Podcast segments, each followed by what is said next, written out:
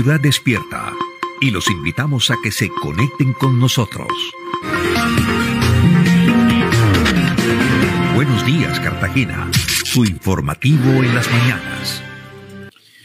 Muy buenos días a todos los cartageneros que se conectan a partir de este momento con su informativo Buenos días, Cartagena. Los invitamos a mantenerse aquí, conectados con nosotros durante estas las dos horas de la más completa información de Cartagena, el departamento de Bolívar y el mundo. Muy buenos días, Luis Adolfo. Muy buenos días, Rubén. Buenos días a toda la amable audiencia que a esta hora nos está escuchando a través de nuestras plataformas digitales de CND, la plataforma aliada y también a través de Eso Va Noticias. Todas nuestras plataformas están allí para que usted las pueda escuchar, pueda escuchar este noticiero, este informativo que hacemos innovador a través de las redes sociales. Buenos días, Cartagena. Seis, un minuto de la mañana y antes de ir con nuestros titulares, vamos con ese gran alimento espiritual. Le damos el paso a nuestro espacio Verdades Eternas aquí en Buenos Días, Cartagena.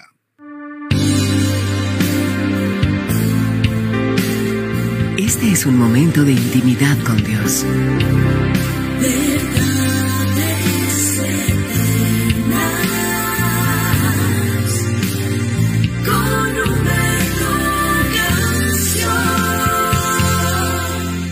Bienvenidos.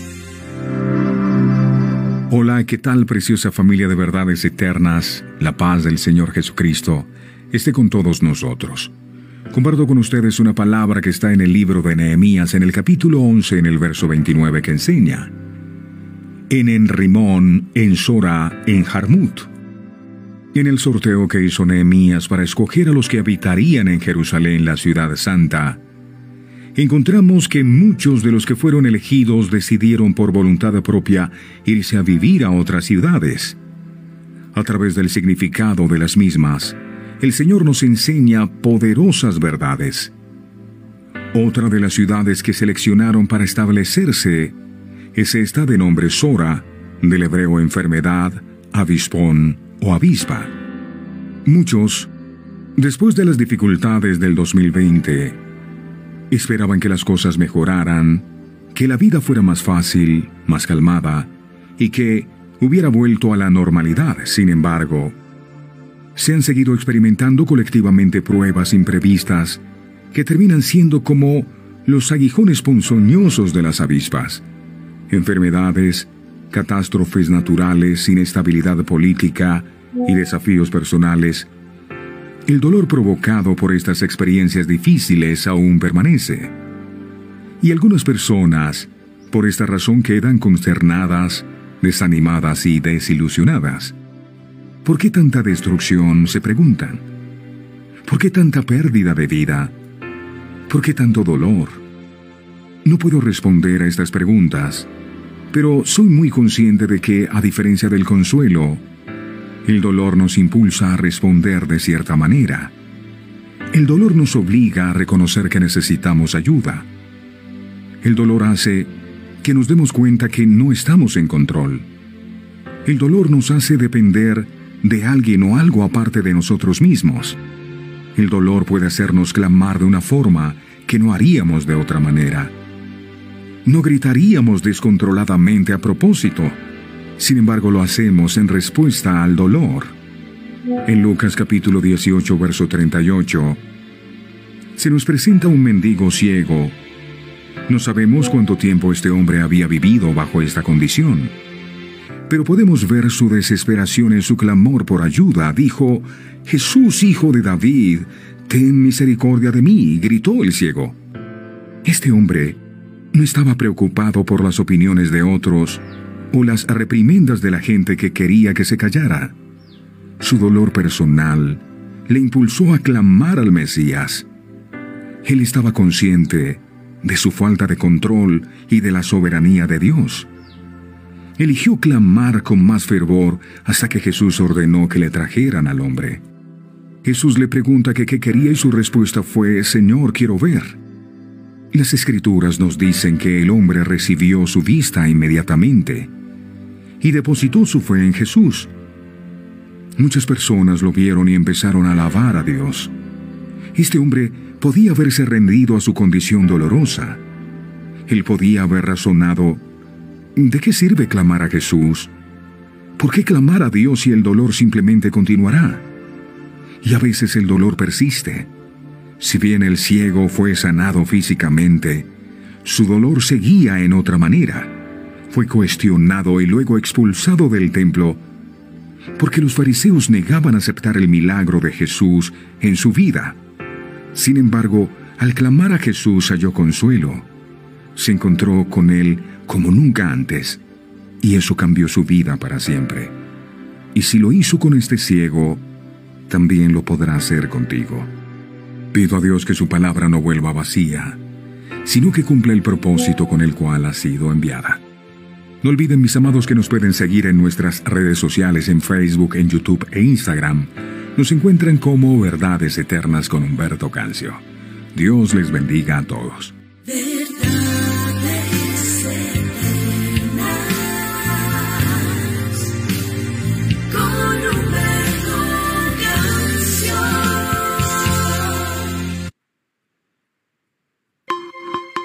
Estos son los titulares en Buenos Días, Cartagena. Seis, siete minutos de la mañana, mucha atención, caen los rompevidrios, delincuentes que operaban en los sectores turísticos de Boca Grande y El Laguito. Los capturados fueron identificados como el Mello, de 27 años, y Brian, de 24 años, procedente de Bucaramanga, y los cuales serían los presuntos autores de los hurtos cometidos bajo la modalidad de rompevidrios en este exclusivo sector de la ciudad.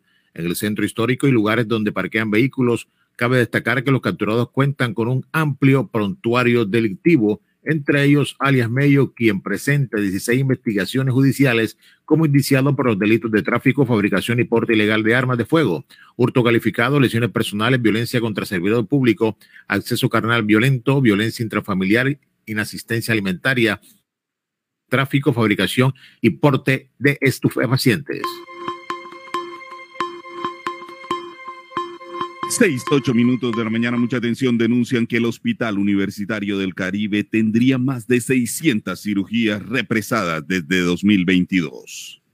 Más de 600 cirugías se han dejado de practicar y están paralizadas en el Hospital Universitario del Caribe, en la ciudad de Cartagena, desde el año pasado. Así lo denunció el vedor y abogado Eric Urueta Benavides, quien señaló además que la gerencia del centro asistencial no tiene una respuesta concreta al respecto. Aseguró Urueta Benavides que gracias a una fuente al interior del centro asistencial se evidenció que las cirugías están represadas según el informe que le suministraron desde hace un mes, situación que según él se ha generado desde que se encuentra en la gerencia Nicolás Chedraui Alvarino.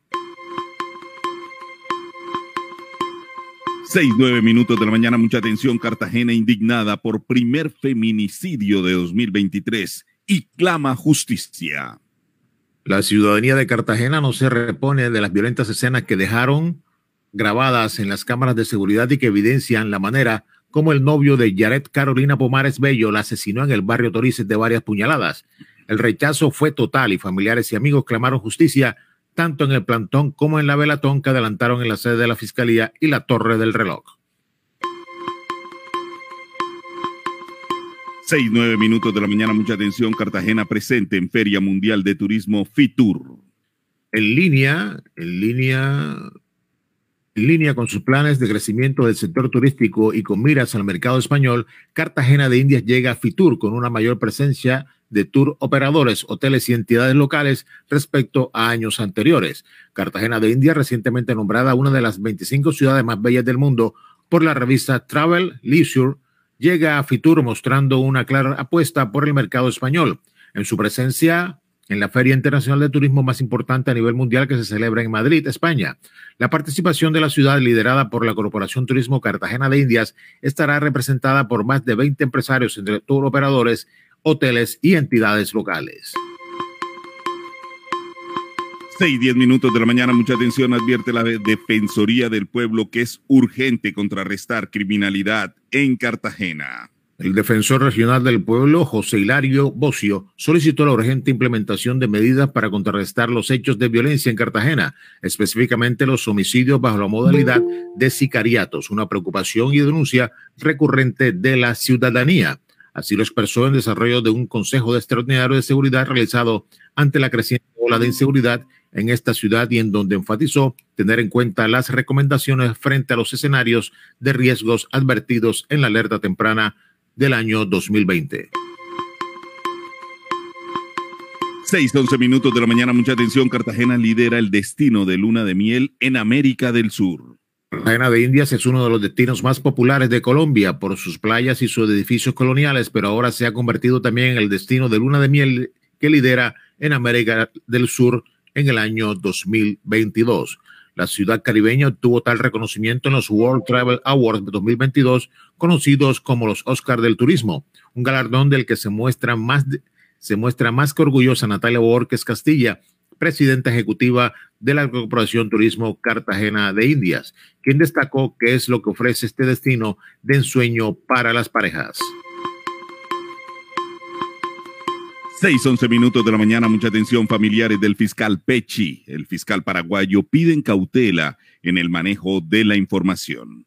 Los familiares del fiscal antimafia paraguayo Marcelo Pesci, asesinado en mayo de 2022 en una playa de Colombia, pidieron cautela en el manejo de la información sensible relacionada con este caso, al advertir sobre eventuales represalias contra ellos o efectivos de la fuerza pública a raíz de los procedimientos contra grupos criminales. Hoy, más que nunca, Queremos llamar a la cordura, mesura y cautela en el manejo de cualquier información sensible que pueda afectar el desarrollo de las investigaciones tanto en Colombia, Paraguay, como en cualquier otro país donde el crimen organizado haya extendido sus tentáculos, señalaron las familiares de Pechi Albertine y Pechi Aguilera en un comunicado dirigido a la opinión pública y a los formadores de opinión.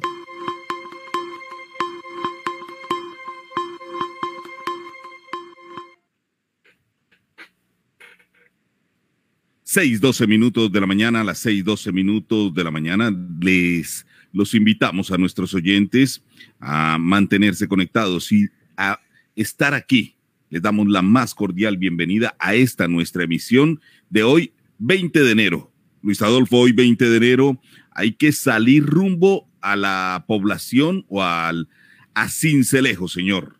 En Cincelejo se están celebrando las fiestas, las fiestas de Cincelejo y pues todo está listo allí. La monumental Plaza Toro Bravo de las Corralejas del 20 de enero de Cincelejo ya está lista para recibir a los amantes de esta feria.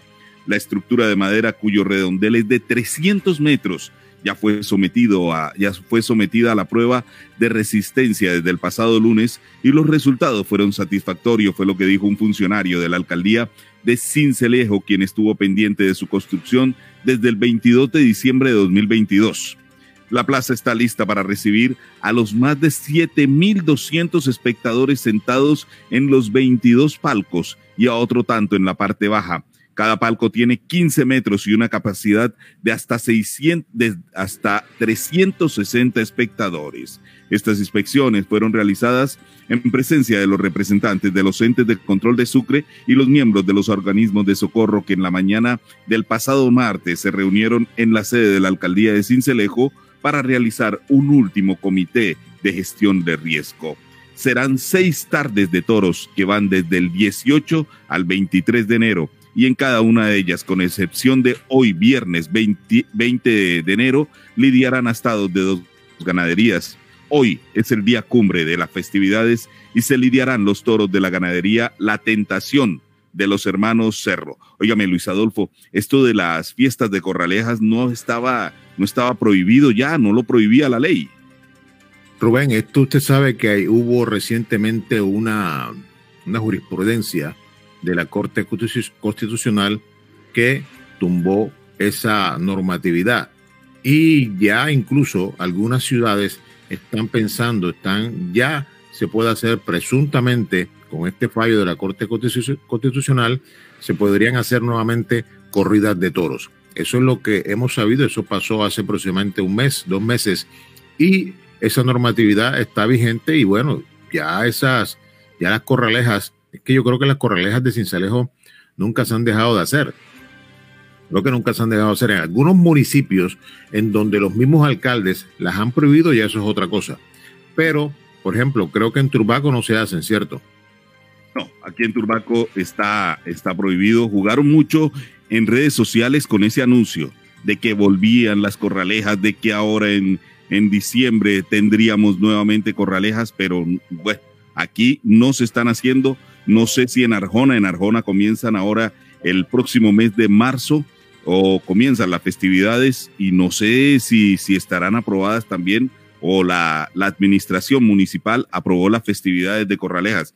Pero es extraño esto y bueno, lo de Cincelejo, pues como tradición, pero recuerde usted lo que ocurrió en el interior del país, Luis Adolfo, todo lo que obligó a tener en cuenta que estas estructuras no eran, no soportaban el peso de tanta gente, lo que ocurrió, como le digo, en el interior del país y que eh, a la postre terminó por convertirse eh, en prohibiciones a nivel nacional, ¿no? Recuerde también lo que pasó en Bayunca. En Bayunca, bueno, no se realizaron porque precisamente la alcaldía prohibió que se, que se hicieran. Yo creo que esto está, las, los que tienen la, el sartén por el mango son los alcaldes, los que deben determinar si se hacen o no este tipo de espectáculos. Porque hay jurisprudencia, Rubén, donde se manifiesta, eso el año pasado, a través de la Corte, de que podrían volver nuevamente las corridas de toros y esta serie de escenarios donde está puesta las corralejas, en fin, toda esta serie de, de espectáculos. Y si, bueno, los alcaldes dan el permiso, se hace. Si no dan permiso, no se hace. Eso es lo que tengo entendido. 6:17 minutos de la mañana. La noticia del momento en Buenos Días, Cartagena. Mucha atención, la noticia del momento tiene que ver con la tensa situación que se vive por cuenta de la situación de, la, de las obras que se van a adelantar en el canal del dique y la falta de socialización de la misma. Veedores y abogados se han pronunciado en favor de las poblaciones a la espera de que se les informe a las comunidades realmente lo que va a suceder con estas obras. Luis Adolfo, ¿con quién vamos a dialogar al respecto aquí en Buenos Días, Cartagena? Bueno, vamos a hablar con el doctor, o el doctor Eric Urrueta Benavides, un acucioso veedor y abogado que se ha puesto la camiseta sobre este tema que es muy importante, un proyecto de gran envergadura, pero que debe tener presente siempre que primero es la gente, primero son las comunidades y precisamente queremos hablar con él, con los buenos días, doctor Eric Urueta. ¿Cuál es su concepto? ¿Cuál es su apreciación con respecto a lo que quiere hacer ahora mismo el gobierno nacional de cobrarle a todos los cartageneros este proyecto a través de valorización? Buenos días. Eh, muy buenos días a los oyentes eh, de su prestigioso programa, eh, a tu equipo de trabajo, a Rubén, en especial a ti, Luis Adolfo. Bueno, mira, indignación total por esto planteado por el ministro de Transporte. Realmente, cuando vengamos a ver, nos ponen un peaje, incluso en la, será ahí en la, en, la entrada del, del donde está el puente para observar el canal del dique y, terminarán diciendo que también hay que eh, tributar a través de este peaje para este tipo de obras. Y no es lógico, no es lógico que estas poblaciones, y hablo eh, de los que están alrededor eh, del canal del dique, incluido Cartagena como, como un distrito también cercano, y, la, y, los de, y los pueblos ribereños del Atlántico, de Bolívar, deban asumir este, este pago de impuestos cuando eh, todavía no se han terminado de recuperar ni de la ola invernal, ni de la pandemia, ni eh, se le ha resarcido los daños que a través de la historia se han ocasionado eh, los grandes empresarios que han utilizado este canal para sus arcas. Entonces, esta propuesta de, Guillermo Reyes eh, es totalmente descabellada de que eh, se indique este impuesto a eh, los cartageneros cuando hemos manifestado lo que y, nosotros como, como veeduría eh, desde ya vamos a estar eh, haciéndole seguimiento a este tema y yo creo que se avecinan movilizaciones, se avecinan movilizaciones y se avecinan acciones por parte eh, de las comunidades porque esto realmente es una acción que atenta contra la justicia social que pregona el presidente de la República, Gustavo Petro Urrego. Bueno, y además de las acciones, de las movilizaciones, ¿qué acciones legales eh, se pueden adelantar por parte de la red de veeduría a la rama judicial, de, a la rama judicial, doctor Urueta? Eh, hombre, aquí se puede atacar por vía administrativa, por vía constitucional, incluso estaríamos entrando a analizar si hay alguna conducta de tipo penal o disciplinaria en que esté incurriendo el, el señor ministro eh, porque es que realmente aquí no se ha hecho un análisis de todo, todo el padecimiento que han tenido estas poblaciones. Y como ya yo lo dije, o sea, no, se han terminado de recuperar de la ola invernal del 2010 eh, y ya ahora entonces tienen que tributar. Y lo otro, habría que entrar a analizar eh, en, el caso de los que bordean el canal del dique, cuántas hectáreas tendría un campesino eh, para que, eh, eh, o sea, ¿cómo entraría a definirse ese cobro tanto para los campesinos ribereños como para los cartageneros? de ser así, entonces todo el pueblo colombiano tendría que pagar esa obra y tendría que también sumársele un impuesto al que está en lo último de Cundinamarca, eh, sobre ese tema del canal del dique, porque es que el canal del dique no solamente es para Cartagena, el canal del dique eh, eh, es una obra que beneficia a todo el país y creo que entrando desde la reforma tributaria que se planteaba, estas mega obras deberían estar incluidos en un tema del tópico del nivel nacional.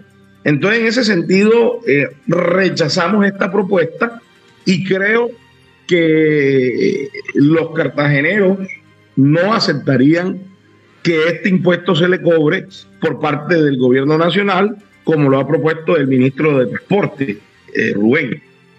Dígame, doctor Urueta, pero eh, lo que ha llamado poderosamente la atención es la falta de socialización por parte de, de las firmas, de la firma, por ejemplo, de la firma SACIR. ¿Qué, qué ¿Qué cuestionan ustedes como veeduría? ¿Qué cuestiona la comunidad? Porque no ha habido esa socialización. No se sabe a estas alturas qué va a comprender o qué van a comprender las obras, cómo las comunidades se van a ver eh, favorecidas con estas, con estas obras, doctor Urueta, ¿no? En efecto, en efecto. Recordemos que el año pasado participamos en el movimiento del Canal del Dique. Eh, ahí estuvieron líderes importantes como Adil Meléndez, eh, Freddy, el compañero Freddy, no recuerdo el, apellido, también estuvo Lucio Torres, Héctor Pérez y varios líderes. Freddy Martínez, doctor. Freddy Martínez, gracias, Luis Adolfo. Y, Jorge Luis González, Jorge Luis González también, ¿no? Correcto, estuvieron también unos compañeros de Pasacaballo, eh, la gente de Atlántico, estuvo el abogado eh, Fernando Marimón, y recordemos que se, gestó eh, todo un alzamiento eh, popular para que esas claridades se dieran. Recordemos que todavía no se ha definido el, tema de justicia especial para la paz por el tema de que en, en, ese canal pueden todavía haber restos de personas que son o que fueron eh, víctimas del conflicto armado. Además de eso, esta obligación de socializar creo que es un requisito sine qua non eh, para toda mega obra. Era lo que hablábamos de, las, de todo lo que tiene que ver con la, con la socialización del proyecto. Eh, hasta recuerdo que se presentaron unas acciones judiciales, luego esa acción judicial fue retirada por una de las líderes de la comunidad Realmente eso nos causó extrañeza el retiro de esa acción de tutela. Sin embargo, eh, es muy cierto y por eso nosotros como veeduría a la rama judicial estaremos muy pendientes de hacerle seguimiento a esta empresa y a lo que se pueda desarrollar con esta obra y más con ese anuncio del gobierno nacional a través del ministro de Transporte. Doctor Urueta, usted ha sido muy amable, como siempre, en atendernos a esta hora de la mañana. Gracias a usted y a los oyentes, Luis Adolfo. 6:26 minutos de la mañana. Estás conectado con Buenos Días, Cartagena.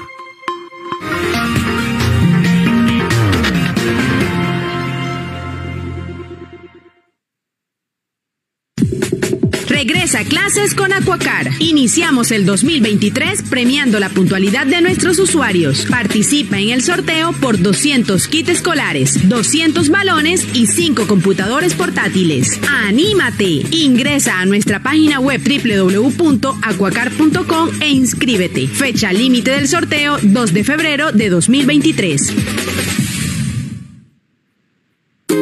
Afiliada a Mutual Ser, inscríbete en nuestro programa de gestantes para acompañarte durante todo tu proceso. En Ser Madre e Hijo queremos disminuir los riesgos de las mamitas embarazadas y recién nacidos, garantizando el ingreso oportuno a control prenatal y a atenciones en ginecología, nutrición, psicología, laboratorios clínicos y ecografías especializadas. Te abrazamos desde el inicio de la vida. Vigilado Supersalud. Afiliada a Mutual Ser, inscríbete en nuestro programa de gestantes para acompañarte durante todo tu proceso. En Ser Madre e Hijo queremos disminuir los riesgos de las mamitas embarazadas y recién nacidos, garantizando el ingreso oportuno a control prenatal y a atenciones en ginecología, nutrición, psicología, laboratorios clínicos y ecografías especializadas. Te abrazamos desde el inicio de la vida. Vigilado Supersalud.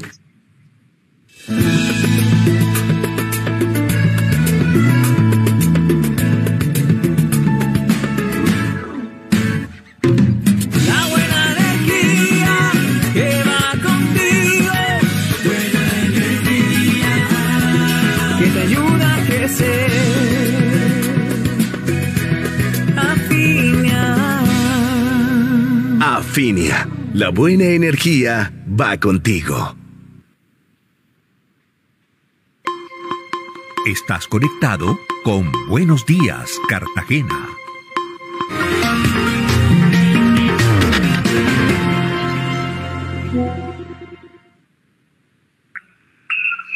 Seis veintiocho minutos de la mañana y a las seis veintiocho minutos, eh, Luis Adolfo, pues tenemos un invitado especial con quien nos vamos a tomar un café a esta hora de la mañana en Buenos Días Cartagena. Una persona que en gran parte ha sido el artífice de que un equipo de béisbol profesional como Tigres llegue a la final fortalecido y con el deseo de ganar. ¿De quién hablamos, Luis Adolfo? Bueno, estamos hablando del doctor Ariel Zambrano, quien es el gerente de Iberbol, una persona que se puso la camiseta del equipo Tigres y está demostrando de que sí hay afición del béisbol aquí en la, en la ciudad de Cartagena. Dos llenos, como hacía más de 15 años no se veían en la ciudad, se han presentado con el equipo aquí que está participando en la final, en la final del béisbol profesional colombiano. Pero queremos que él nos diga, doctor, con los buenos días, cómo fue, cómo se gestó esta idea. Y bueno, gracias a, su voluntad y a que usted se puso la camiseta de que el equipo está en la final y se han visto unos llenos impresionantes últimamente. Buenos días, doctor. Eh, muy buenos días a ti, Luis Adolfo, a Rubén, a todos los oyentes eh, cartageneros, bolivarenses y colombianos, pues es, es, grato estar aquí compartiendo con ustedes en este programa Buenos Días Cartagena, eh, compartiendo este café, como lo ha dicho Rubén. Eh, y bueno, este tema de, de Tigre inició pues en un compartir en Estados Unidos con, con Giovanni, que, que me invitó a, a, ver el remate de la temporada. Eh, ya, ya él lo tenía en mente prácticamente. Y junto a, a Freddy, pues yo había dado un paso a un costado a, a un cargo del orden nacional. Eh, había entrado como una vacancia. me dijeron que, que, me pudiera hacer al frente antes de, de, ser nombrado como gerente de Hiderball. Y bueno, esto me emociona mucho, todo lo que tiene que ver con el béisbol.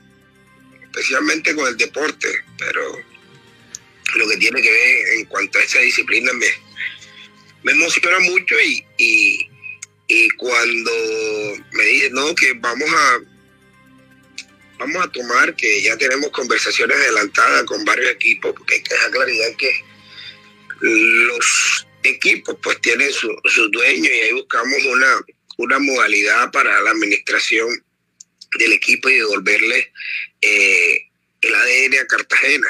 Eh, un evento que, que está en deuda con la estaba en deuda con la con la ciudad y generarle espacios de, de esparcimiento, de recreación, de, de compartir entre familias, porque si hay algo que el béisbol hace es el compartir entre familias, unir familias, ver los combos familiares, como se dice, y obviamente pues darle los espacios a los jugadores para que eh, sigan fortaleciéndose con, con, con el ánimo de, de, su preparación, de crecimiento y que eh, muchos, muchos puedan, que se están formando en el béisbol extranjero, en el béisbol organizado, en béisbol americano, en béisbol oriental también, y pues eh, ahorita en el, en el tema de la de la liga mexicana pudieran aquí en casa demostrarle y hacer el mejor trabajo posible.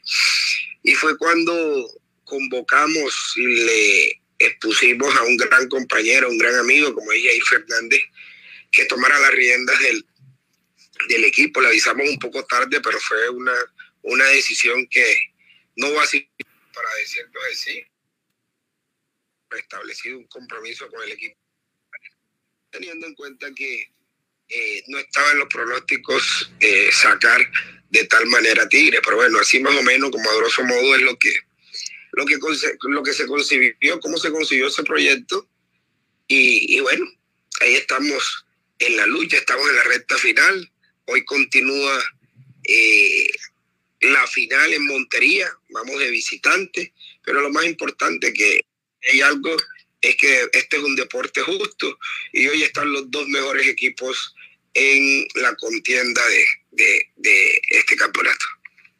Doctor Ariel Zambrano, con los muy buenos días, saludarlo y pues desearle, desearle éxitos en esta, en este reto que ha asumido como gerente de Iderbol, pero preguntarle también sobre la situación de su salud. Hombre, lo hemos visto en muletas, pero recordemos por qué, qué pasó eh, para que usted estuviera hoy día en muletas y cómo va esa recuperación, doctor Zambrano. Bueno, Rubén, eh, fue un impasse, pues. Fue algo que todavía no, no comprendo. Estaba en el bautizo de la hija de Giovanni Ursela y estaba pues sentado con mi hija en, en un bordillo, un bordillo ahí esperando el carro. Eh, y al momento de, de, levantarme con mi hija, eh, se me durmió la pierna y perdí soporte, pues me iba a inclinar hacia un lado para evitar que se me cayera mi hija. Eh, hice una maniobra ahí extraña y, y se me dobló el pie. O sea, fue una torcedura de pies que terminó en una fractura de quinto metatarsiano en el pie derecho. Pero bueno, las cosas de Dios, los designios de Dios son perfectos y no, no es más que aceptarle, ponerle frente a la cosa y aquí estamos en este proceso de recuperación que ya pronto debemos estar saliendo de ello para comenzar todo el tema de terapias. Bueno, doctor, mucha gente se pregunta qué va a pasar el año que viene, si Tigre va nuevamente con, en esta modalidad, porque sabemos de que esta franquicia no es de, es decir, es un arrendamiento que hay sobre esta, sobre esta franquicia, sobre este equipo. ¿Qué va a pasar el año que viene? Vamos a tener un equipo completamente cartagenero donde hayan socios cartageneros, en fin. ¿Qué va a pasar el año que viene? Bueno, siempre está en, el tintero continuar eh, con, con, con, la franquicia de Tigre, ¿no? Ahí está estructurado que campaña tras campaña eh, se, hay una proyección de tres años, pero campaña tras campaña se revisaban eh, y se llegaban a los acuerdos establecidos, teniendo en cuenta variabilidades de, de mercado, disposición de jugadores, eh, y con base en eso pues se, se tomaban las decisiones y también pues con, con ese ejercicio eh, que se ha venido haciendo, eh, han nacido pues propuestas de, de dueños de franquicias que, que eh, son del, del sentir también cartagenero, como es Los Indios, eh, Torices. Y bueno, pero el- el- lo más importante, Luis Adolfo, eh, sea el nombre que se lleve, es entregarle la mejor fiesta y hacer lo que hoy está sintiendo el pueblo, o sea, lo que, lo que está pasando en Cartagena y Bolívar, y pues eh, Dipro Béisbol, la Federación Colombiana, pues de antemano ya le han hecho la invitación a este equipo, a, a este grupo eh, de cartageneros, que no nos hagamos a un lado, que siempre estemos ahí en contacto y que eh, comencemos negociaciones en torno a, a, a que se siga fortaleciendo la, la pelota. Y sin lugar a dudas, pues mientras que Dios y la vida nos, nos dé la oportunidad de, de apoyar estos, estos espacios deportivos, eh, ahí estaremos, con el favor de Dios. Entonces, eh, para la tranquilidad de la, de la afición, para la tranquilidad del pueblo, eh, yo creo que tendremos un, un equipo eh, de seres humanos, eh, eh, cartageneros de Oriente, que estaremos colocándole el pecho y entregándole lo mejor para que este- estemos aportando ese granito de arena en, en la contienda de la Liga de Béisbol Profesional Colombiana.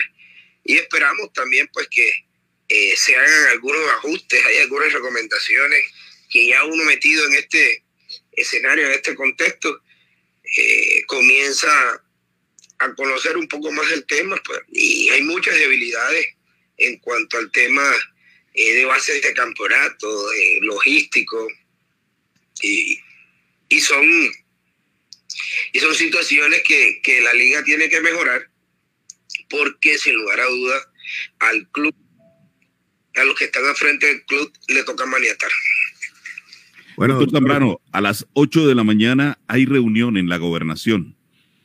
¿De qué se trata? ¿Qué vamos a, qué es, ¿De qué se va a hablar en esta reunión allí en la gobernación del departamento? ¿Y qué balance puede mostrar eh, el Liderbol en esta, en esta reunión que plantea o que propone el gobernador del departamento, el doctor Vicente Blel?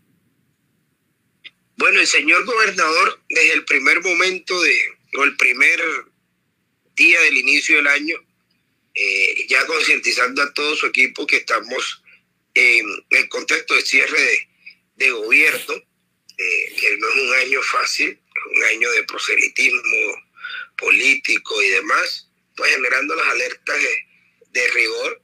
Eh, hoy tenemos ese ese espacio con él para presentarle y proyectar todo lo correspondiente a rendición de cuentas, pero también el remate de gobierno. El remate de gobierno que desde eh, la cartera de, de deporte del departamento nosotros tenemos unos retos muy importantísimos y es eh, nuestra participación. Primero, terminar con todos los clasificatorios orientando a, a que cada una de las disciplinas eh, cumplan con lo mínimo establecido y poder alcanzar los cupos correspondientes a los ajustes nacionales, los juegos nacionales que tendrán epicentro el eje cafetero, y que Bolívar está jugando un papel muy importante y, y, bueno, dentro de los lineamientos del plan nacional, eh, del plan departamental de, de desarrollo, eh, eh, cumplir con esos compromisos y esas metas establecidas y es mantener ese cuarto puesto, eh, para ello estamos haciendo todos los esfuerzos eh, necesarios con el programa de altos logros y sin lugar a duda yo sé que con el favor de Dios vamos a, a contar eh, con la disposición de todos esos jugadores, entrenadores, eh, para que lo den todo por el departamento también y, y poder mantener ese, ese puesto que, que sin lugar eh, a todo lo que nos está pasando, nos está sucediendo, que entregará mucha felicidad y generará eh, los cumplimientos de metas que se han proyectado en el plan de desarrollo y en gran medida lo que le vamos a presentar al señor gobernador, cuál es el plan de trabajo en estos 10, 10 y medio meses que, que, que, que se vienen ya como de concentración y de preparación de cada una de las disciplinas y para ello le vamos a entregar todas las herramientas correspondientes. Bueno, doctor Ariel Zambrano, muchas gracias por estar acá en los micrófonos de Buenos Días Cartagena Y bueno, reiterarle a través de toda la gente que nos ha llamado, la gente está muy contenta por el béisbol que estamos viendo, por el equipo. Y ojalá, ojalá seamos campeones. Y preguntarle una última pregunta, ¿va para Montería? Sí, señor, sí, señor, si Dios me, me permite, después de que termine el Consejo de Gobierno, pues ahí hay un grupo de, de amigos, ya hay concejales motivados, he escuchado de que van en plan familiar y todo, y, y- es, bonito, es bonito, es bonito lo que está pasando de, de verdad, y hay unos que viajaron ayer junto al equipo y, y bueno, hoy Dios mediante nos, nos podamos desplazar y podamos acompañar el equipo en la ciudad de Montería. Doctor Ariel, una última pregunta, una última pregunta. ¿Juega usted béisbol? Jugué, en algún momento jugué, jugué. ¿De qué jugó? ¿De qué jugó? ¿Qué posición? béisbol, ¿Qué po- Era segunda base. Sí, fue selección Colombia, Rubén, fue selección Colombia. Ah, estuvo bueno. en Venezuela, estuvo en varios países en selección Colombia. No lo firmaron, me dicen, me comentan, me dicen, me comentan, porque parece que el hombre no, no llegó a un tryout, no llegó, no sabemos por qué, pero el hombre estuvo a punto para, fir- para ser firmado, Rubén. Oiga. No, es una lesión que tuve, que lastimosamente no me pude presentar a varios, a varias pruebas, como lo dice eh, Payares, pero bueno, las cosas de Dios son las cosas de Dios. Y aquí estamos hoy como, como dirigentes al frente del deporte y, y echar para adelante y, y seguir aportando este poquitico de, de conocimiento y un granito de arena que las cosas sigan por buen camino. Muchas gracias, doctor Zambrano, muy amable. Bueno, a ustedes feliz, feliz día y, y, y éxito en todas sus actividades. Gracias. Muchísimas gracias al doctor Ariel Zambrano por estar a esta hora con nosotros, el artífice de que en, en la final del béisbol profesional colombiano esté un equipo como Tigre, Luis Adolfo. Fue el gestor, fue el iniciador de toda esta, de todo este proyecto, que no es fácil. Un equipo de béisbol vale aproximadamente, Rubén, no sé, unos mil, mil quinientos millones de pesos, de pronto hasta más. El equipo de Tigre en este momento tiene cuatro o cinco grandes ligas y es un equipo que, que tiene, que tiene eh, los fundamentos necesarios para ser campeón de esta liga. Y lo que estamos viendo, los dos equipos, Vaqueros y, y el equipo Tigres, son dos equipos que, que están demostrando que la liga tiene un buen, excelente nivel. Esperemos a ver qué pasa hoy con el primer partido que se va a celebrar en Montería, que son tres, viernes, sábado y domingo, y qué va a pasar si por lo menos si el equipo gana uno, si el equipo de aquí gana uno, se garantiza ya hay juego martes y miércoles acá.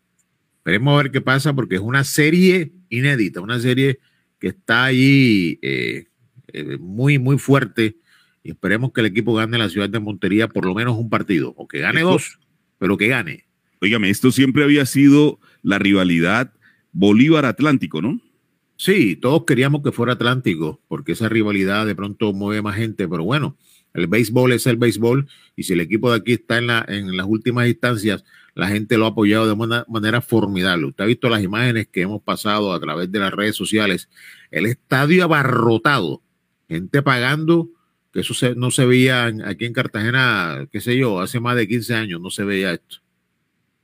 Efectivamente, 6:44 minutos de la mañana. Una sonrisa se dibuja en su rostro. Sabemos que está escuchando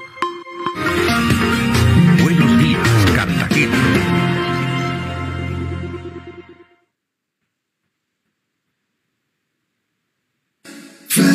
con Jimmy Villarreal. Bienvenidos a nuestro flashback de hoy con una triste noticia, la muerte de David Crosby, leyenda del rock norteamericano. El influyente músico fue fundador de The Birds e integrante de Crosby, Stills Nash Young. Falleció a los 81 años después de definir el sonido del folk de los años 60.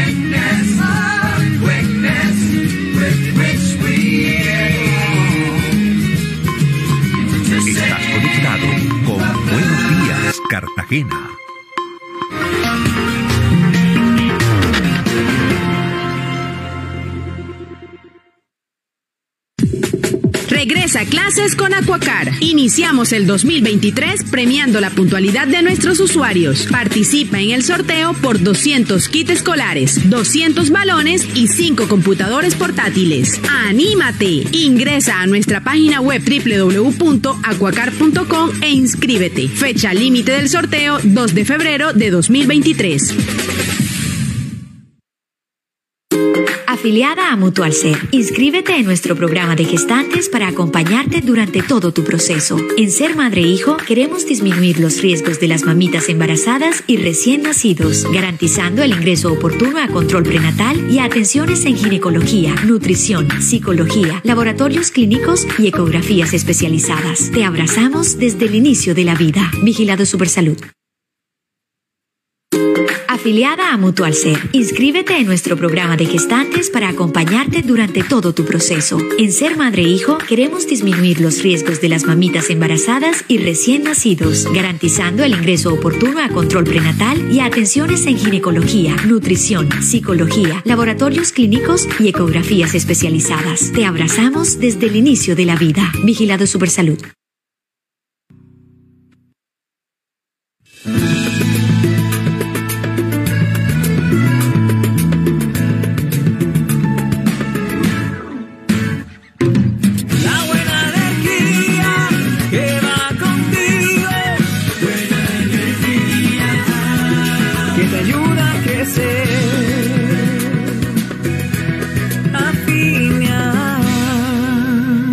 Afinia, la buena energía va contigo. Bloque informativo a esta hora en Buenos Días, Cartagena.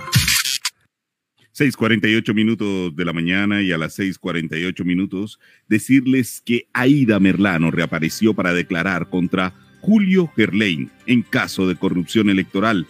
Desde ayer, 19 de enero, la ex senadora conservadora Aida Merlano asistió al juicio contra el también ex senador Julio Gerlain para declarar en su contra en el caso que enfrenta por los delitos de concierto para delinquir, violación de topes y corrupción al sufragante. En los primeros apartes de su testimonio, Merlano volvió a inculpar a su examante, el exalcalde barranquillero Alejandro Alex Char, y aprovechó para mencionar las reuniones que sostuvieron años atrás para, sus, para supuestamente crear las estrategias fraudulentas que le permitieron obtener una curul por el Partido Conservador. Dentro de los mencionados por la ex legisladora prófuga de la justicia colombiana están el presidente del Senado, Arturo Char, el mismo Julio Gerlain y Faisal Cure, otras reconocidas figuras de los clanes más prominentes del país. Allí mencionó cómo la habrían coaccionado para fraguar una estrategia presuntamente corrupta para alcanzar los fines electorales descritos. Me manifiestan que estaban interesados en apoyarme, pero que debía ir en fórmula con una candidata a la Cámara de Representantes avalada por Cambio Radical, señaló Merlano.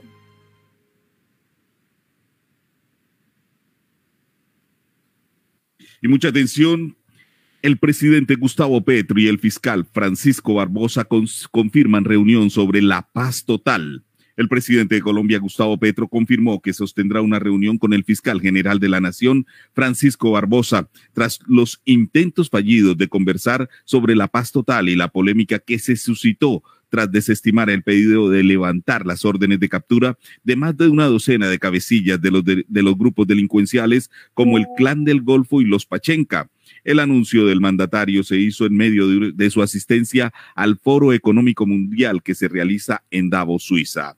Según lo detallado por el primer mandatario, reconoció que algunas de las posturas del líder del órgano judicial son válidas, que han sido avaladas por algunos otros funcionarios, como la Procuradora General de la Nación, Margarita Cabello. Así las cosas, el encuentro dictará la hoja de ruta para que se haga efectiva la suspensión de los requerimientos judiciales o encontrar el mecanismo jurídico para avanzar con los diálogos.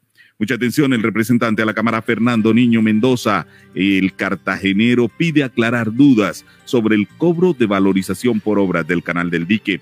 Ante el anuncio del ministro de Transporte Guillermo Reyes sobre un posible cobro de impuesto de valorización por las obras que se adelantan en el canal del dique, el representante a la Cámara por Bolívar, Fernando Niño, pidió al gobierno nacional aclarar todas las dudas y explicar detalladamente esta propuesta. Según el congresista del Partido Conservador, el ministro debe aclarar formalmente las razones del cobro y precisar si este impuesto solo será para los habitantes de la ciudad de Cartagena. Creo que es pertinente pedir una aclaración formal para que explique las razones de por qué los cartageneros van a pagar la contribución por valorización para este proyecto, teniendo en cuenta que beneficia a 19 municipios, no solamente a Cartagena, y que de estas obras se beneficia todo el país porque este canal recibe las aguas que vienen de los ríos Magdalena y Cauca, argumentó el representante Luis Adolfo. Bueno, sí, Rubén, hemos, hemos estamos haciendo, tratando de hacer contacto con el doctor Amaury Julio para que nos dé su, su opinión sobre algunos temas que tienen que ver con la ciudad de Cartagena. Y decirle a todos los oyentes de este informativo que el día de hoy estaremos hasta las 7 y 30, ya que tenemos algunos asuntos que cumplir, Rubén. Efectivamente, Luis Adolfo, y estamos tratando de establecer contacto con el doctor Amauri Julio, con quien, pues, a quien le propusimos hablar de temas de ciudad, temas, temas concernientes a la movilidad, temas concernientes a la situación, a la ola de inseguridad que vive la ciudad.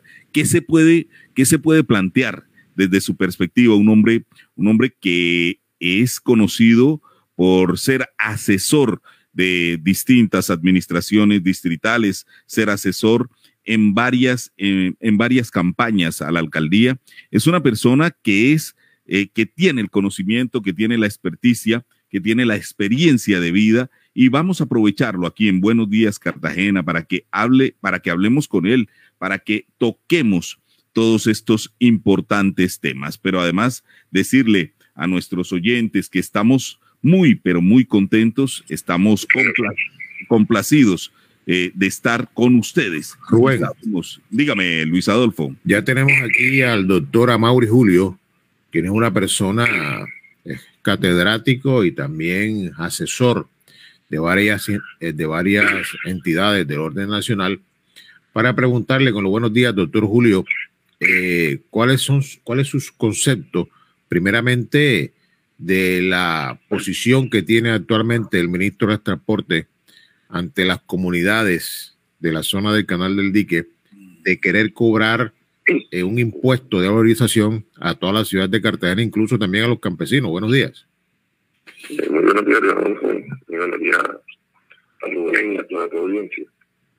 Hoy, Adolfo, en un Estado de Derecho, la sociedad se organiza justamente para contribuir entre todos para mantener el Estado. Yo soy de la mirada eh, de que los tributos son una responsabilidad de los asociados al Estado. Eh, obviamente que se estipula que los que más tienen, los que más tienen, más aportan. Y estoy seguro que el gobierno nacional, en su sabiduría, haría una distribución de las cargas impositivas en función de las posibilidades económicas de los beneficiados o de los que van a tener o van a ver reflejado un incremento en su, en su patrimonio en función de unas obras públicas. 6.55 minutos de la mañana y bueno, preguntarle, doctora Mauri, usted que ha sido una persona eh, conocedora de los temas de ciudad, preguntarle eh, cómo percibe a la ciudad de Cartagena hoy en su movilidad, en, la seguridad, en muchos temas que de pronto acosan o tienen al cartagenero eh, con la incertidumbre de lo que pueda pasar. ¿Cómo la percibe usted hoy, doctora Mauri? Bueno, yo hago parte del imaginario que se ha construido alrededor de la ciudad en torno a todos los problemas de gobierno eh, que han impedido el avance eh, con la sociedad. La armonía societal se ha perdido en la ciudad, producto de una fragmentación, más allá de la polarización que tradicionalmente tienen las ciudades o tienen las comunidades de las sociedades. Hoy Cartagena sufre un fenómeno de fragmentación que ubica pequeñas islas para constituir el continente ciudadano.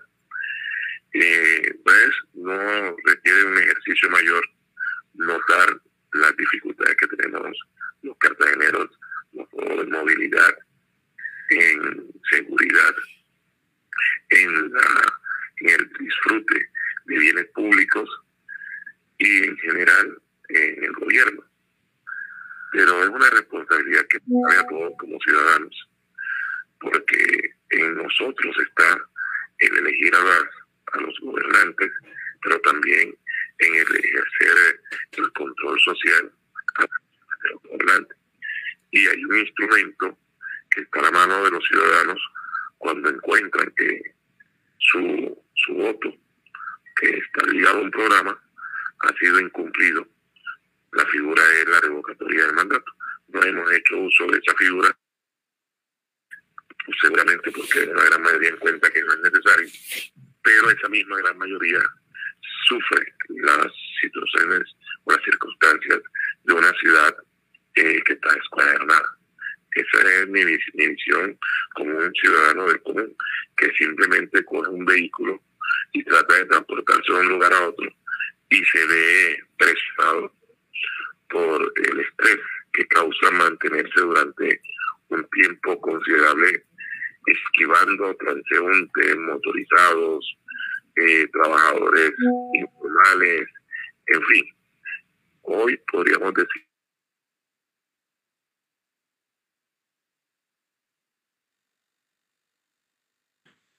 Bueno, hemos perdido, sí, hemos perdido eh, momentáneamente el contacto con el doctor Amaury Julio, con quien veníamos analizando la situación de lo que viene sucediendo en la ciudad de Cartagena. Luis Adolfo, mantenemos al doctor Amaury. Sí, aquí está todavía Rubén. Hubo un pequeño bache allí, pero aquí está, estamos con él todavía. Él está analizando el tema, la pregunta, pero ya, ya finalizó Rubén. Efectivamente, 6:59 minutos de la mañana. Estás conectado con Buenos Días, Cartagena.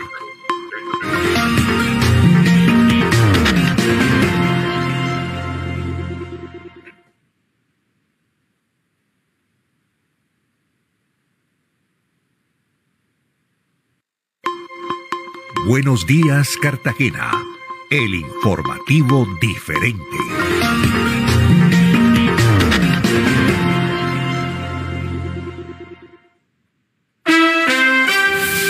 Una nueva versión alemana del clásico All Quiet on the Western Front lidera las nominaciones para los premios de cine de la Academia Británica, superando a otros favoritos de la temporada de galardones con 14 nominaciones. Basada en la novela de 1928 del autor Eric María Remarque sobre la Primera Guerra Mundial, la película de Netflix fue reconocida en la categoría de Mejor Película, así como para películas que no están en inglés, director, actor de reparto, adaptación de guion y partitura original. El último filme en idioma no inglés que ganó el BAFTA a Mejor Película fue Roma de Netflix en 2019. The Banshees of Inisherin y Everything Everywhere All at Once obtuvieron 10 postulaciones cada una. The Fablemans de Steven Spielberg recibió solo una postulación al BAFTA por guion original. La película biográfica Elvis de Baz Luhrmann quedó en tercer lugar con nueve nominaciones, incluida la de Mejor Película y un reconocimiento al actor principal, Austin Butler en el que Kate Blanchett interpreta a la directora de una orquesta de Berlín, obtuvo cinco postulaciones incluidas Mejor Película, Director, Guión Original y Actriz Principal.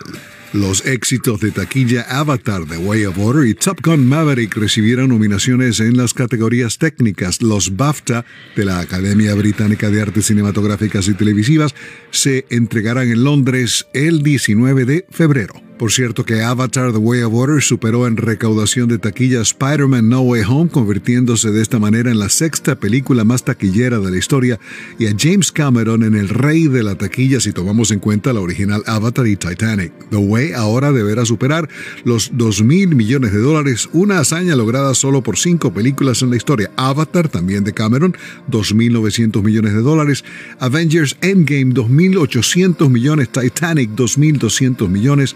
Star Wars The Force Awakens 2069 y Avengers Infinity War 2.000 millones de dólares.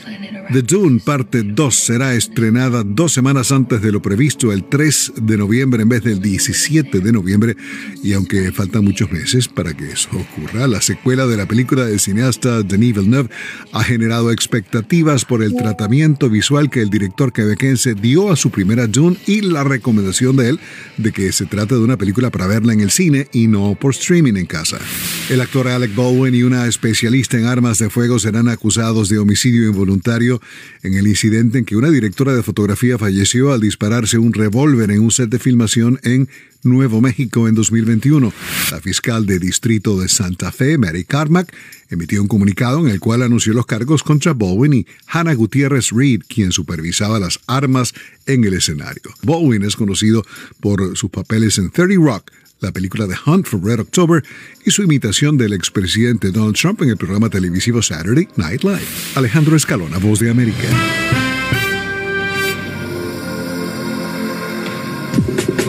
Regresa a clases con Aquacar. Iniciamos el 2023 premiando la puntualidad de nuestros usuarios. Participa en el sorteo por 200 kits escolares, 200 balones y 5 computadores portátiles. ¡Anímate! Ingresa a nuestra página web www.aquacar.com e inscríbete. Fecha límite del sorteo 2 de febrero de 2023.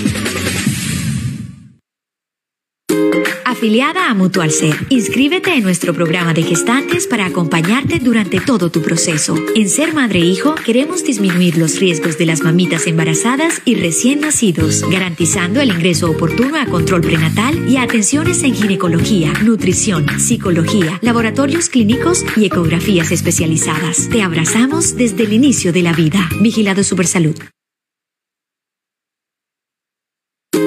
Afiliada a Mutual Ser, inscríbete en nuestro programa de gestantes para acompañarte durante todo tu proceso. En Ser Madre e Hijo queremos disminuir los riesgos de las mamitas embarazadas y recién nacidos, garantizando el ingreso oportuno a control prenatal y a atenciones en ginecología, nutrición, psicología, laboratorios clínicos y ecografías especializadas. Te abrazamos desde el inicio de la vida. Vigilado Supersalud.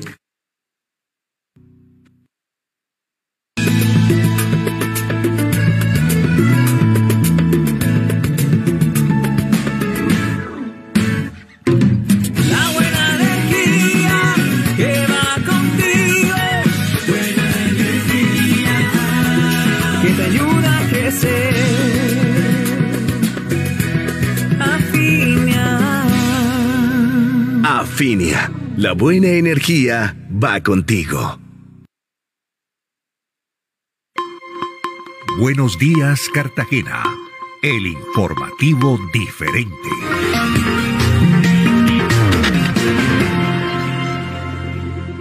Siete, cuatro minutos de la mañana, siete, cuatro minutos. Luis Adolfo, eh, tenemos un invitado especial, un, es- un exfuncionario, escritor de un, de un libro que, pues, con este texto le hizo un homenaje al béisbol, al béisbol cartagenero, al béisbol colombiano. Y entre los detalles tenemos que fue escrito a cuatro manos, ¿no? ¿De quién se trata y con quién estableceríamos contacto, Luis Adolfo?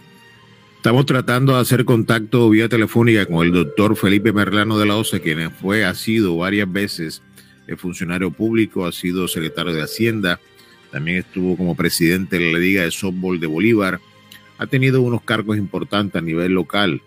Y, hombre, él decidió en, el tiempo de pandemia escribir un libro que lo llamó Nueve Innings, Nueva Entrada, en homenaje al béisbol, esa historia del béisbol, sobre todo en Cartagena y Bolívar. Estamos tratando de, de contactarlo, pero ha sido imposible, no nos contesta la llamada, él nos manifestaba que hoy tenía cita, una cita médica, tenía que llevar a la mamá al médico, pero bueno, vamos a seguir tratando de, de hacer contacto con él y hablar un poco de este libro que hizo con su esposa, la doctora Berta Arnedo, quien precisamente tiene el cargo de, de un alto cargo en la Universidad de Cartagena, Rubén.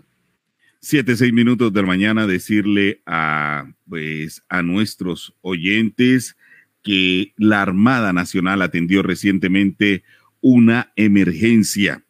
Rescató cuatro personas con vida y recuperó el cuerpo de un tripulante de la embarcación.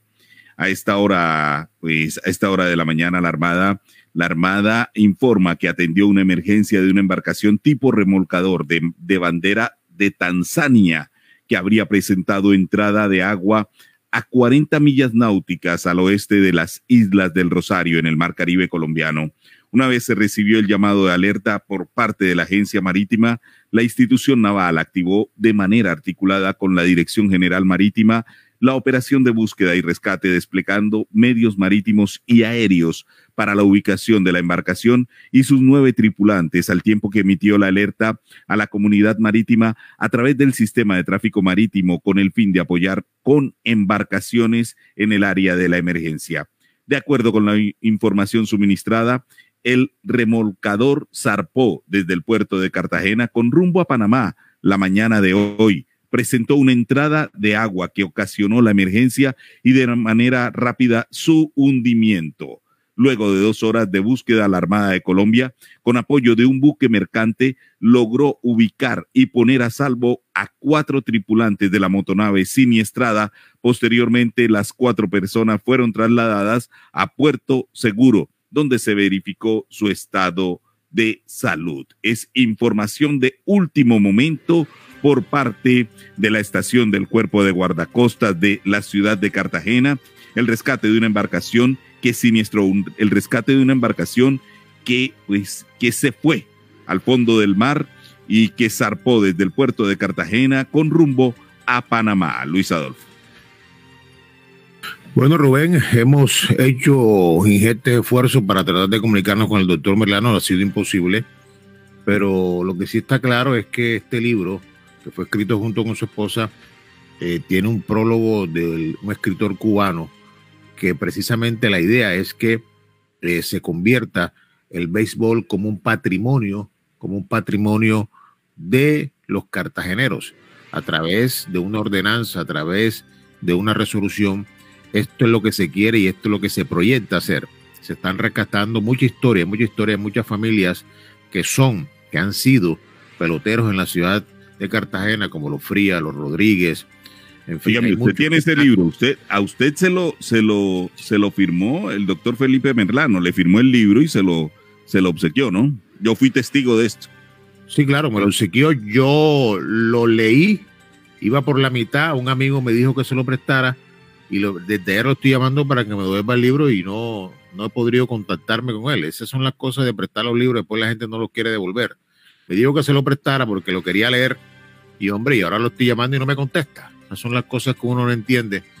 Y bueno, yo eh, estar, trataré en el día de hoy de contactarme, de comunicarme con el doctor Merlano, porque es importante establecer esta comunicación para que él nos diga, nos comente cuál es la proyección que tiene con todo este ciervo, que no solamente es este libro, son varios más, los cuales él intenta, va a sacar para darle esa dinámica y, entender que aquí en Cartagena y en el departamento Bolívar el béisbol es un deporte que está insertado en nuestro ADN y que bueno, a través de la historia llega, llegó, incluso llegó, nos comentaba la otra vez, que el béisbol llegó a través de unos cubanos que se asentaron por allá en las arroceras de Sincerín. Usted sabe que Sincerín era un municipio con donde se sembraba mucho arroz y era, era muy, muy apetecido. Aquí llegaron unos cubanos en los años 1800, finales del siglo XIX, se sentaron allí y empezaron, empezaron a, a crear, a sembrar la semilla de la pelota. Después ya en el año, a principios del siglo XX, llegaron los señores de apellido Zúñiga que estaban estudiando en los Estados Unidos e iniciaron el primer, el primer eh, partido de béisbol allí en el campo del Cabrero, ahí donde está el Parque del Cabrero, un playón. Ahí jugaron por primera vez béisbol, Rubén. Interesante, interesante historia, Luis Adolfo, teniendo en cuenta que, pues, esto permite construir el patrimonio, el patrimonio de un deporte como el béisbol, que, pues, eh, considero, Luis Adolfo, es, es, es deporte, es deporte local. Es decir, en Cartagena nunca se había hablado de otro deporte diferente que no fuera béisbol o boxeo. Y yo creo que Sí, el, fútbol, el fútbol entró de a poquito. El fútbol no, no era muy, no tenía, no tenía esa afición que tenía el boxeo y el béisbol. Y pues se fortalecieron en la ciudad de Cartagena. Y Cartagena es, Cartagena es una ciudad muy, muy entrada en béisbol y boxeo, ¿no? Vea, le voy a comentar una historia. En los años finales de los años 70, principios de los 80, llegó aquí a Cartagena un muchacho que le encantaba el, el- fútbol. Fútbol que quería ser periodista, un muchacho que es muy, muy entregado al fútbol. Incluso ha sido técnico ya. Estamos hablando de Pedro Valdés Valdés. Pedro Valdés llegó un día a la oficina de mi padre, cuando trabajaba, cuando era director de Toledad, le dijo, Payare, yo quiero tener en tu programa cinco minutos de hablar de fútbol. Mi papá lo dejó, lo dejó allí, hablar de fútbol, y eso fue la locura. Se fueron lance en, en ristre contra mi padre, porque aquí, eh, anteriormente, Rubén, la, la gente prácticamente no quería nada con el fútbol, los comentaristas mucho menos. Y entonces, como mi papá puso esos cinco minutos, se le vinieron encima a decirle de que por qué estaba eh, haciendo eso. Y él lo hizo durante mucho tiempo. Ahí fue donde inició Pedro Valdés Valdés a comentar fútbol y hablar de fútbol a través del programa de mi padre que se llamaba Visión del Deporte. Efectivamente, 7:13 minutos de la mañana estamos hablando de una ciudad de, como, como Cartagena, que es una ciudad cerrada, es una ciudad eh, con la que cuesta meterse, meterse no solo, por ejemplo, en el ámbito del deporte, como el boxeo o el, el- como el boxeo o el béisbol. Es una ciudad cerrada en, muchos de los ámbitos, en muchas circunstancias, Luis Adolfo, y pues así es Cartagena, así es como como, como se ha desarrollado, así es como ha crecido y que eh, parte de esa, de esa visión cerrada eh, creería y no alcanzamos a hablar con el doctor Amauri eh, sobre esas circunstancias, de que esa, esa visión cerrada, por ejemplo, es la que no le ha permitido a la ciudad Luis Adolfo crecer, desarrollarse, eh, expandir sus fronteras. Eh, la ciudad de Cartagena con el departamento de Bolívar no ha logrado concretar, por ejemplo, un área metropolitana que sería muy, pero muy beneficiosa para la ciudad de Cartagena y no ha logrado concretarla por esa, por esa misma, por esa misma visión tan corta que se tiene, por ejemplo, en, en muchos de los ámbitos, y estamos hablando específicamente en el, en el deporte, por ejemplo, llevándolo a este ejemplo, en el deporte como el béisbol o, o el boxeo no se abre, no se abre a otras, a otros ámbitos, a otras esferas, y por, y yo creería que ahí, ahí radica Luis Adolfo, el que la ciudad sea, sea como tan, tan hermética, que no entre con facilidad eh, otros, otras circunstancias, Luis Adolfo. No, pero Rubén, ya la, la ciudad tiene, tiene hace rato un equipo de, de fútbol. No, sí, claro, no, no, no, le estoy, le estoy hablando que con el tiempo es que ha, ha ido entendiendo que debe abrirse, con el tiempo. Sí, Pero, lógicamente. ejemplo, lo que pasa, lo que pasa es que, o sea, los tiempos van cambiando y la gente y los medios van creciendo y es innegable, es innegable la aceptación que tiene el fútbol a todo nivel, a todo el mundo. Eso atrae mucha atención y, y definitivamente el fútbol es una es un deporte que atrae mucho público. Eso no pasaba hace 30 años en la ciudad de Cartagena, pero ya está pasando. El equipo de, Real Cartagena tiene mucha aceptación acá, a pesar de que sigue, ya va a cumplir 15 años de estar en la primera vez. Y ojalá salga de la primera vez. Nosotros tuvimos la oportunidad de, de ser la voz comercial de Campolías Terandiz en aquel entonces cuando Real Cartagena quedó campeón de la primera vez. Eso hace ya rato. Estábamos trabajando en RCN Radio. Y bueno, esa, toda esa serie de circunstancias históricas han permitido que el fútbol se siga metiendo y sin lugar a dudas hace parte ya del imaginario colectivo de una ciudad como Cartagena. Un equipo que se llama Real Cartagena que desafortunadamente no ha sido bien compuesto. Lo mismo que pasaba en el béisbol, fíjese. Hace unos años estaba el equipo Tigres, no pasaba nada con él, siempre perdía en las últimas, pero llegó el doctor Zambrano y fue, conformó un equipo a través de unos amigos y el equipo ya está en la final. Eso es lo que debe pasar también lo mismo con el Real Cartagena, Rubén.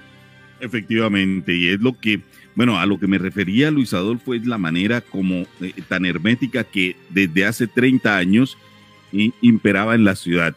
Y hoy, hoy, administrativamente, Luis Adolfo, la ciudad necesita cuanto antes crecer.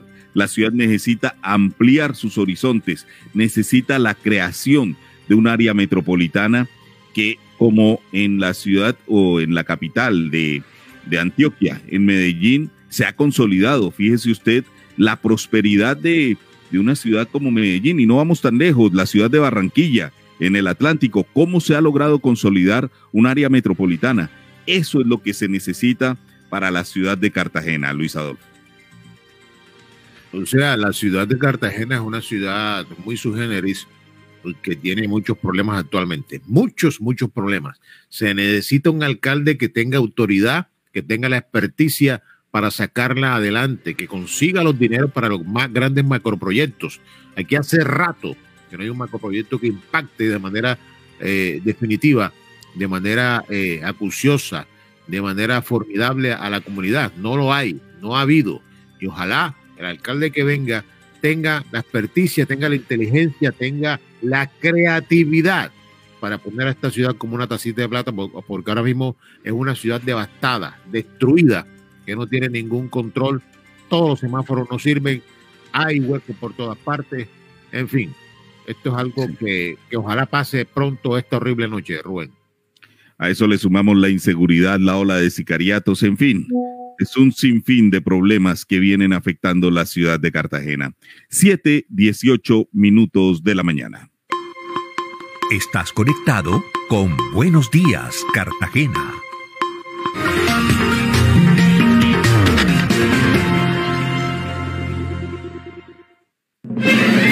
Hola, mucho gusto. Les saluda Florentino Mesa. Desde el Centro de Producción Internacional de Noticias, esta es La Vuelta al Mundo en 120 segundos. Representantes de 50 países se congregarán este viernes en Alemania para discutir el apoyo para la siguiente fase de la guerra ucraniana contra Rusia, luego de que Estados Unidos y Europa anunciaron suministros sustanciales de armas. El Kremlin aseguró este viernes que el envío de armas pesadas a Ucrania tendrá consecuencias negativas, pero llamó a no exagerar el efecto de esta ayuda militar en el terreno que se aborda hoy en Ramstein, Alemania, por el Grupo de Contacto para la Defensa de Ucrania. El Tesoro de Estados Unidos comenzó a tomar medidas para evitar el incumplimiento de pago de la deuda del gobierno, mientras el Congreso se encamina a un enfrentamiento entre demócratas y republicanos por el aumento del límite de endeudamiento. El presidente del Parlamento iraní afirmó que Irán designará como grupos terroristas a las Fuerzas Armadas de los países europeos si la Unión Europea sanciona a la Guardia Revolucionaria, el cuerpo militar de élite iraní. Las autoridades estadounidenses entregaron a México a un exagente de la policía solicitado por la desaparición de 43 estudiantes en 2014 y que es considerado una pieza clave en el caso. Colombia extraditó a Estados Unidos a Álvaro Córdoba, hermano de la poderosa senadora izquierdista Piedad Córdoba, acusado de asociarse con guerrilleros disidentes para contrabandear enormes cantidades de cocaína. El Departamento de Estado de Estados Unidos mantiene vigente la recompensa de 15 millones de dólares ofrecida desde 2020 por la captura de Nicolás Maduro, quien es acusado por la justicia estadounidense por narcoterrorismo. Miles de peruanos provenientes de zonas remotas protestaron en Lima para exigir la renuncia de la presidenta peruana Dina Boluarte y apoyar a su antecesor Pedro Castillo en una jornada violenta que elevó a 59 el número de fallecidos y decenas de heridos desde el inicio de las manifestaciones. Esta fue la vuelta al mundo en 120 segundos. La información deportiva en Buenos Días, Cartagena.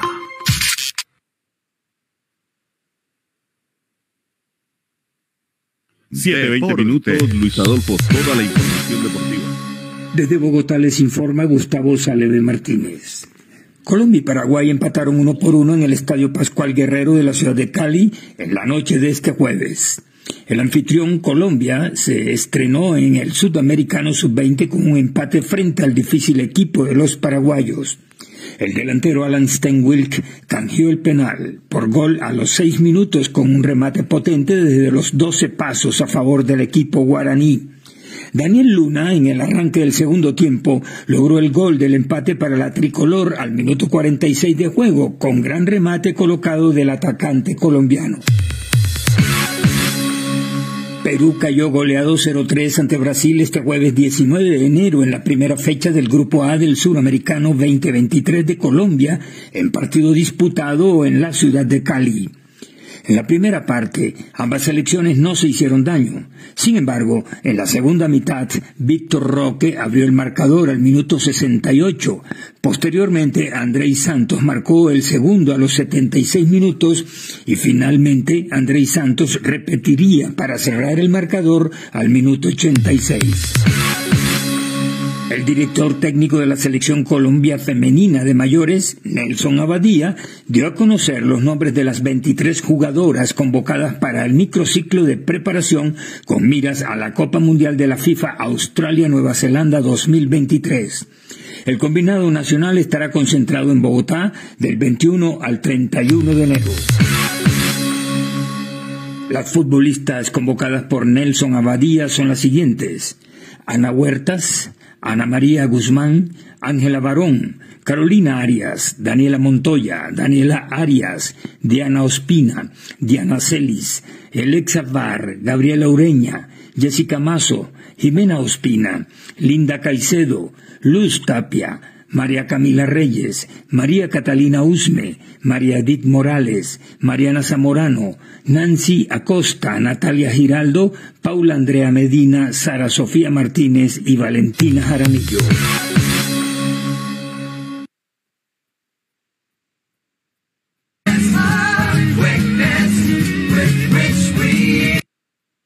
Siete veintitrés minutos de la mañana y a las siete veintitrés minutos vamos a un espacio comercial y ya regresamos.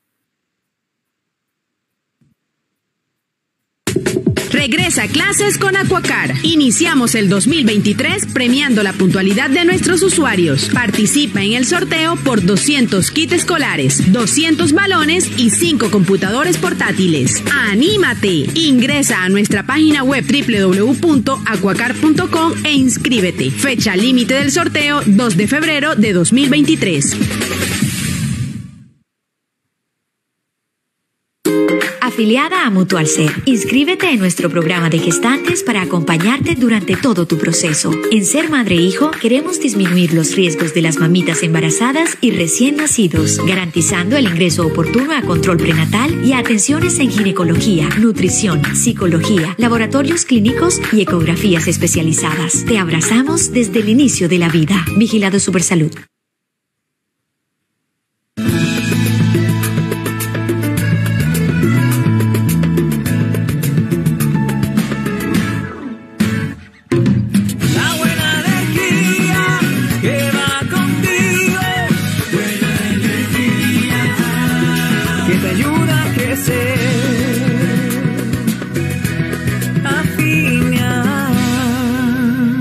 Afinia, la buena energía va contigo. Afiliada a Mutual Ser, inscríbete en nuestro programa de gestantes para acompañarte durante todo tu proceso. En Ser Madre e Hijo queremos disminuir los riesgos de las mamitas embarazadas y recién nacidos, garantizando el ingreso oportuno a control prenatal y a atenciones en ginecología, nutrición, psicología, laboratorios clínicos y ecografías especializadas. Te abrazamos desde el inicio de la vida. Vigilado Supersalud. Estás conectado con Buenos Días, Cartagena.